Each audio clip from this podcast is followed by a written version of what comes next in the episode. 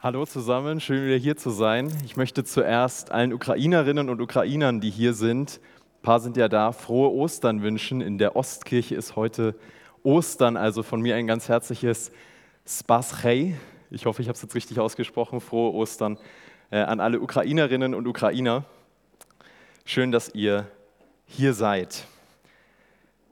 Sophie hat es schon angesprochen, ich war letzte Woche ähm, oder die letzten drei Wochen sogar in den USA. Und ich kann euch schon mal sagen, ich habe ein sehr ähm, heikles Thema mitgebracht. Ich war in New York, um meinen USA-Trip ausklingen zu lassen am äh, vergangenen Wochenende und habe überlegt, hm, in welchen Gottesdienst gehe ich denn hier?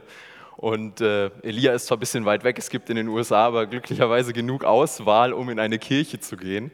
Ähm, und habe ein bisschen rumgegoogelt, hm, was sind denn hier so die, die großen Kirchen und bin dann unter anderem auf die Hillsong Church in New York aufmerksam geworden.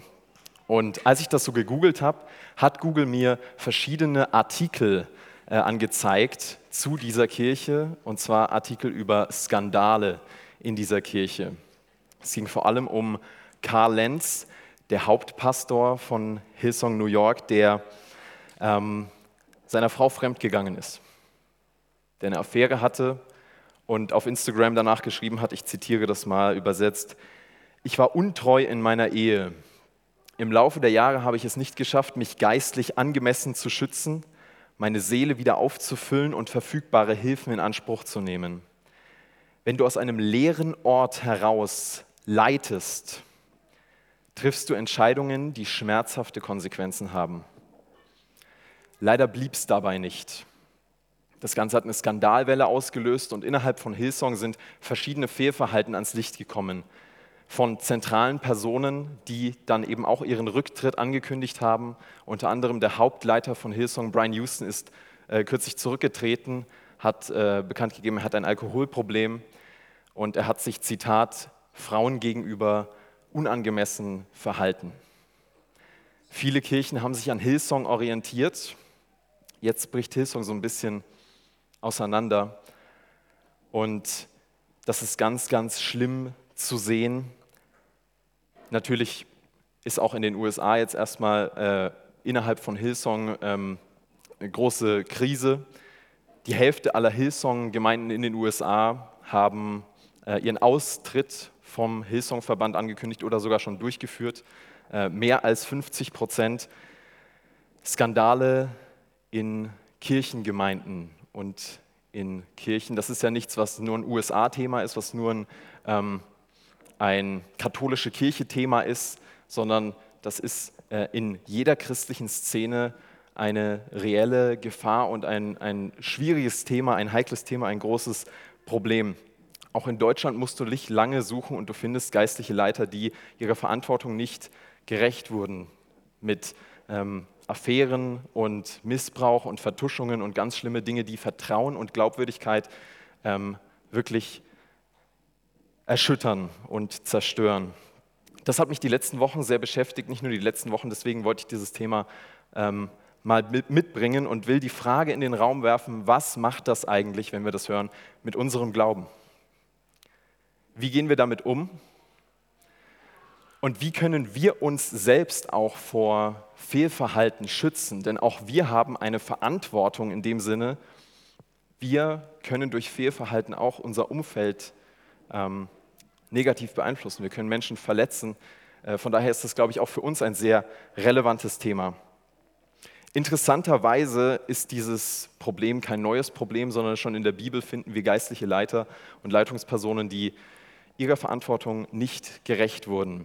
Jesus spricht über geistliche Leiter und zu geistlichen Leitern der damaligen Zeit und kritisiert sie, weil sie das eine sagen und das andere machen, weil sie sich heuchlerisch verhalten, weil sie so ein bisschen ihr religiöses Verhalten nach außen hin zeigen und eintrainiert haben, aber tief drinnen nichts mit Gott zu tun haben. In Matthäus 23 lesen wir, ich habe keine PowerPoint mehr vorbereiten können, leider hatte ich keine Zeit dazu, aber äh, ich lese es einfach vor ganz oldschool. Matthäus 23, Vers 24. Matthäus 23 ja generell für die Bibelkenner ein komplettes Kapitel, wo Jesus mal so richtig abledert über äh, Pharisäer und äh, geistliche Leiter der damaligen Zeit und Schriftgelehrte. Er sagt, ihr aber entfernt jede kleine Mücke aus eurem Getränk, doch ganze Kamele schluckt ihr bedenkenlos hinunter. Andere wollt ihr führen, dabei seid ihr selbst blind. Und auch Paulus schreibt von seinem eigenen Fehlverhalten. Paulus schreibt im Römerbrief davon, dass er selbst Verfehlungen hat, dass er, ich lese vor, Römer 7, 19, ich will eigentlich Gutes tun und tue doch das Schlechte. Ich verabscheue das Böse, aber ich tue es dennoch. Also einer der zentralsten Theologen aller Zeiten, Paulus, hatte seine Verfehlungen. Wer weiß, wenn Paulus heute leben würde, vielleicht gäbe es über Paulus auch solche Skandalartikel. Wer weiß es. In welchem Rahmen, in welchem Ausmaß diese Verfehlungen von Paulus waren, wissen wir nicht. Aber Paulus ist einer dieser geistlichen Leiter, der gefallen ist. Und jetzt kann man sagen, ja, Paulus, der hat doch so viele schlaue Sachen geschrieben, der hat doch so den Durchblick gehabt. Wie kann das denn sein? Und auch Karl Lenz hat so viele gute Bücher geschrieben und so viele tolle Predigten gehalten. Wie kann das denn sein?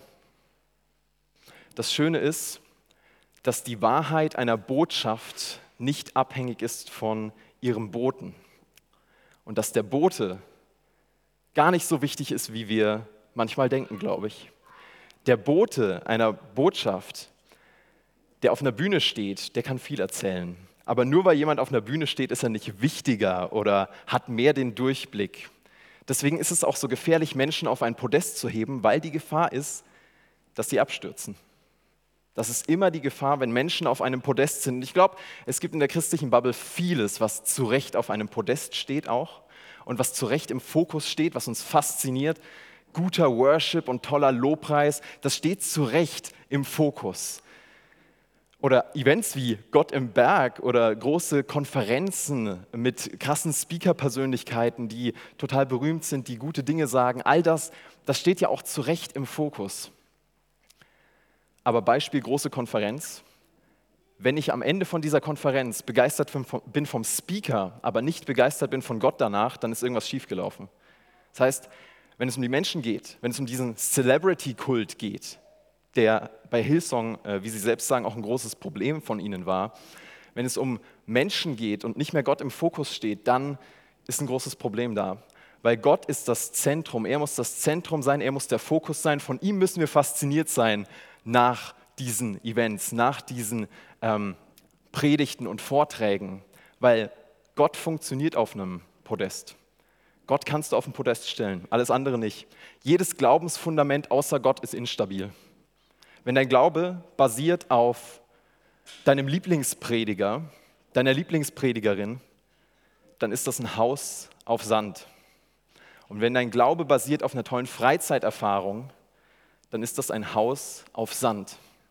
Wenn dein Glaube basiert auf Gott und auf seinem verlässlichen Charakter, dann ist das ein Haus auf Fels. Gott ist zuverlässig. Gott ist vertrauenswürdig und er gehört auf das Podest.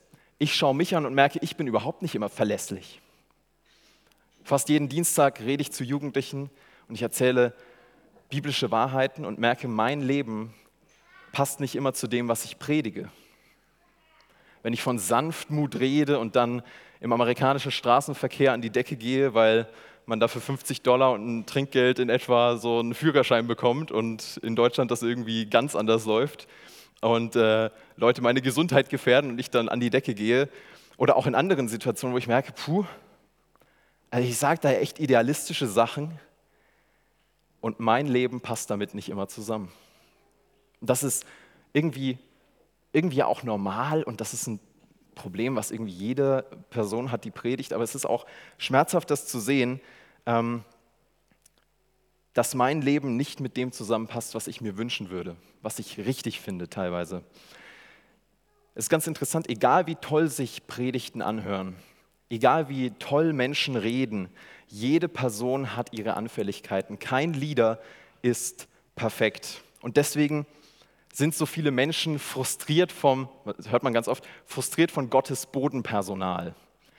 Und ich kann das sehr gut verstehen. Und es gibt wirklich Verfehlungen die sind schrecklich, die disqualifizieren jemanden auf Lebenszeit von seinem Beruf. Niemals dürfen Menschen dann wieder zurückkehren in ihren Beruf. Bei bestimmten Verfehlungen müssen vielleicht sogar strafrechtlich verfolgt werden, ohne Vertuschungen. Keine Frage, ich will niemanden in Schutz nehmen ähm, in diesem Punkt. Und dennoch, glaube ich, müssen wir uns selbst schützen mit einer gesunden, realistischen Erwartungshaltung an diese Menschen, weil die schützt uns. Die bewahrt unser Herz vor Bitterkeit und Enttäuschung.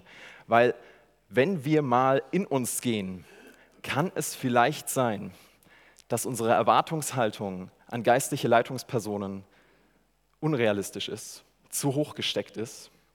Sind Menschen, die ein Mikrofon in der Hand haben oder die auf der Bühne stehen, wirklich weniger fehleranfällig? Ich glaube, das Gegenteil ist der Fall. Ich glaube, dass Menschen, die auf einer Bühne stehen, einem enormen Druck ausgesetzt sind. Dass ein Bühnendruck und Rampenlicht ähm, Druck erzeugen kann, mit dem man erstmal auch lernen muss, umzugehen.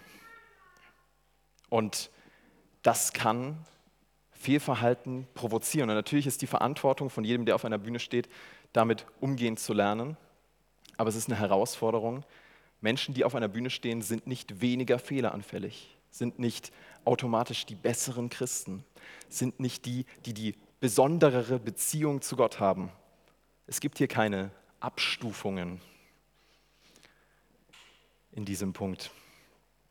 Ich glaube, was du brauchst, wenn du auf der Bühne stehst, sind verschiedene Schutzmechanismen und Gewohnheiten in deinem Leben, die dir helfen, mit diesem Druck umzugehen. Du brauchst enge Freunde, du brauchst ganz viel Transparenz, du brauchst ganz viel Qualitätszeit mit Gott, du brauchst noch mehr Qualitätszeit mit Gott und dann bist du immer noch ein Mensch und du kannst immer noch hinfallen, du kannst immer noch scheitern. Das Ding ist, jeder Mensch kann uns enttäuschen. Jedes Vorbild hat auch gewisse Seiten, die unvorbildlich sind. Und ich glaube, das ist eine Erwartungshaltung, die wir brauchen. Eine realistisch gesunde Erwartungshaltung, die uns auch bewahren kann vor ähm, Enttäuschung und Verletzung. Aber wir brauchen diese gesund realistische Erwartungshaltung nicht nur geistlichen Leitungspersonen gegenüber, sondern wir brauchen sie uns allen gegenüber, allen Christen gegenüber. Weil auch außerhalb von, von Leitungskreisen können Verfehlungen passieren, bei denen du dir denkst, das hätte ich nicht erwartet, boah, ist das krass, das hätte ich nicht gedacht und das kann enttäuschen. Und das heißt aber nicht, dass Gott nicht existiert oder dass er aufgehört hat zu wirken, sondern das heißt einfach nur, dass Menschen weiterhin Menschen sind auch wenn sie Gott kennen. Es geht also bei diesem Thema nicht nur um geistliche Leitungspersonen, sondern auch um dich und mich. Bei uns ist es vielleicht nicht der Bühnendruck, der uns zu schaffen macht, sondern der Druck in der Kindererziehung oder der Druck auf der Arbeit, diese ganzen Projekte unter einen Hut zu kriegen, dieser Druck, den man innerlich hat, diese Verantwortlichkeiten, diesen Rucksack, den man die ganze Zeit mit sich rumträgt, der einen vielleicht auch zum Wanken bringen kann.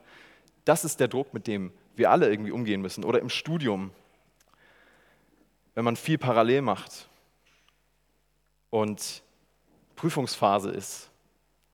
Druck, der uns alle angeht, der uns allen zu schaffen machen kann. Deswegen möchte ich zum Schluss nochmal die Frage stellen, wie verhindern wir, dass wir leer laufen in unserem Leben? Wie können wir verhindern, dass wir von diesem Druck aus dem Gleichgewicht gebracht werden? Wie können wir Fehlverhalten in unserem Leben verhindern? Da gibt es ähm, von Jesus auch sehr gute Tipps in Matthäus 23. Ich möchte vorher noch mal kurz ähm, einen Reminder geben. Wir haben ja hin und wieder so eine Wunschvorstellung, was es heißt, ein Christ zu sein. Ja? Dass man vielleicht äh, nach der Konfirmation denkt, ja, jetzt läuft's oder äh, getauft und äh, dann, dann ist man irgendwie guter Christ oder äh, bekehrt und jetzt fängt das neue Leben an, jetzt ist man ein guter Christ, ein guter Mensch. Das ist ja überhaupt nicht so. Das ist ja konträr zu dem, was die Bibel sagt. Christsein beginnt ja laut der Bibel damit, dass du begreifst, ich bin ein schlechter Mensch und ich brauche Gott unbedingt. Und gleichzeitig greift dieser Satz, ich bin ein schlechter Mensch, viel zu kurz, weil wir sind nicht nur schlechte Menschen, sondern wir haben ein enorm positives Potenzial. Wir haben das Potenzial, Gott wiederzuspiegeln. Wir haben das Potenzial der Gottesebenbildlichkeit, charakterlich Gott wiederzuspiegeln, Leben zum Blühen zu bringen, durch Ermutigung, durch liebevolles Handeln, durch einen von Gott geprägten Lebensstil, Aber das Problem ist, diesen von Gott geprägten Lebensstil kannst du halt nicht downloaden, entpacken und einfach installieren und dann war es das. So leicht läuft es nicht, sondern es ist ein Veränderungsprozess in unseren Herzen, ein Heilungsprozess in unseren Herzen, ein Heiligungsprozess. Was meine ich mit Herz? Mit Herz meine ich unser Inneres, unsere Gedanken, unsere Gefühle, unser Wollen, unsere Haltungen. Jetzt zu Jesus in Matthäus 23. Er spricht nämlich genau davon. Jesus spricht von diesem inneren Prozess, dass es um das Innere geht und dass von innen heraus die Veränderung passiert. Matthäus 23, Vers 25. Ihr wascht eure Becher und Schüsseln von außen ab, doch gefüllt sind sie mit dem, was ihr anderen in eurer Gier genommen habt. Und jetzt ganz spannend, reinigt eure Becher erst einmal von innen, dann werden sie von außen sauber sein. Reinigt eure Becher erst einmal von innen, dann werden sie von außen sauber sein. Jesus redet hier davon, dass geistliche Leiter damals äußerlich versucht haben, vorbildlich zu wirken und innerlich nichts mit Gott zu tun hatten. Aber Gott verändert uns innerlich. Er verändert unser Herz. Er verändert im Herzenskontakt zu ihm unser Herz Stück für Stück. Das heißt, dass du dir Verhaltenskosmetik sparen kannst, weil früher oder später wird klar, was darunter ist. Früher oder später wird die Fassade fallen, wenn niemand hinschaut wenn du gestresst bist, wenn der Geduldsfaden reißt, dann fällt die Fassade. Ich weiß nicht, ob ihr den Film Der Pate 3 kennt. Wer von euch hat den Film Der Pate 3 gesehen? Ja, gar nicht so viele. Ist das jetzt gut oder schlecht für diese Gemeinde? Ich weiß es nicht. Es ist ein Mafia-Film. Ähm, Michael Corleone trifft in diesem Film einen Kardinal. Und der Kardinal bekommt etwas mit von einem Finanzskandal in der Kirche. Und er denkt nach. Und dann nimmt er einen Stein und sagt zu Michael Corleone, Stein aus, aus, dem, äh, aus dem Wasser raus, dieser Stein lag so lange im Wasser. Und trotzdem ist dieser Stein nur außen nass. Dann bricht er ihn auf und zeigt außen nass und innen total trocken. Und dann sagt der Kardinal, was ganz faszinierendes, so ist es mit manchen Christen, die die ganze Zeit vom Christentum umgeben sind, aber Christus erreicht sie nicht innerlich. Ich dachte, ich gucke einfach nur einen Mafia-Film, auf einmal fängt er an zu predigen, hör mal. Christus erreicht sie nicht innerlich. Diese Predigt ist einfach nur eine Erinnerung daran, dass Christus, dass Jesus, dass Gott uns innerlich erreichen will, in einer engen Herzensbeziehung, weil sie hat die Veränderungskraft, die wir brauchen. Wir brauchen kein Regelbuch, wir brauchen kein optimiertes Verhalten nach außen, sondern wir brauchen Herzenskontakt und Herzensveränderung. Wenn wir beten, betet dann unser, Her unser Mund oder betet unser Herz mit? Oder wenn wir singen im Lobpreis, singt dann unser Mund oder singt unser Herz mit?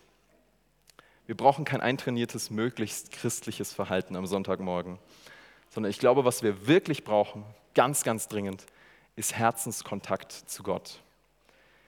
Im Lobpreis, im alltäglichen Gott mein Herz ausschütten und seine Orientierung suchen. Im Gottesdienst, in der Predigt, im Hauskreis, in der Stille, beim Gebetsspaziergang oder einfach nur mit der Tasse und der Bibel in der Hand. Ich glaube, das ist es, was uns bewahren kann vor dem Leerlaufen und dem innerlichen Ausgelaugtsein. Und das wünsche ich uns als Gemeinde, uns als Leitungsteam ähm, und uns als Christenheit sozusagen. Ja. Vielen Dank, dass ihr zugehört habt. Es ist schön, wieder hier zu sein. Und ich übergebe an dich, Sophia. Amen.